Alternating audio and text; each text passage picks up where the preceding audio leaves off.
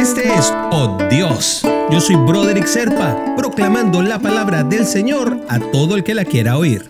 El devocional del día de hoy nos lleva hasta Colosenses, capítulo 3, versículo 13. De modo que se toleren unos a otros y se perdonen si alguno tiene queja contra otro, así como el Señor los perdonó, perdonen también ustedes.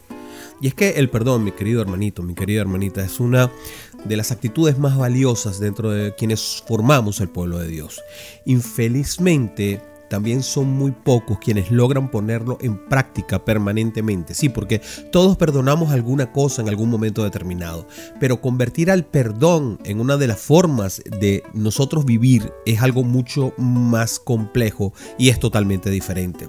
Tal vez porque esto esté relacionado de cierta manera al valor propio o a nuestro orgullo personal. Y aún así, nos invita a tratar a los demás tal como Él mismo ha tratado con nosotros. Estamos hablando de papá. Porque Cristo nos perdonó una enorme deuda que teníamos en su reino. Entonces, ¿cómo no vamos nosotros a poder perdonar a las demás personas que de la misma manera nos fallan? Esa es una pregunta que tenemos que hacernos. Evidentemente somos falibles, somos pecadores, estamos en camino de construcción, de tratar de ser como Cristo, pero a veces se nos hace realmente imposible. Perdonar es realmente difícil y es un acto de madurez dentro de nuestra espiritualidad porque envuelve las emociones, la fe, pero también mezcla al carácter. Y ahí es donde está la cosa, porque sí, eso sí es mucho más humano, el carácter. Es más carnal el carácter. Entonces, cuando perdonamos, reconocemos que nosotros también hemos sido perdonados y que muchas más veces vamos a tener nosotros también esa necesidad de perdón. Ahora, ¿hasta cuándo perdonar? Se preguntará alguno de ustedes. Y el mismo Cristo nos dice 70 veces 7. Es decir, todas las veces que sea necesario.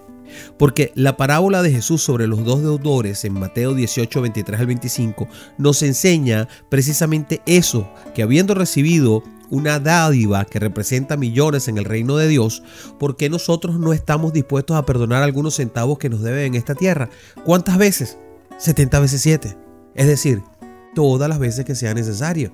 ¿Por qué? Porque Cristo murió por nosotros para el perdón de nuestros pecados. ¿Cuántos pecados? 70 veces 7. Es decir, todos los pecados que nosotros cometamos.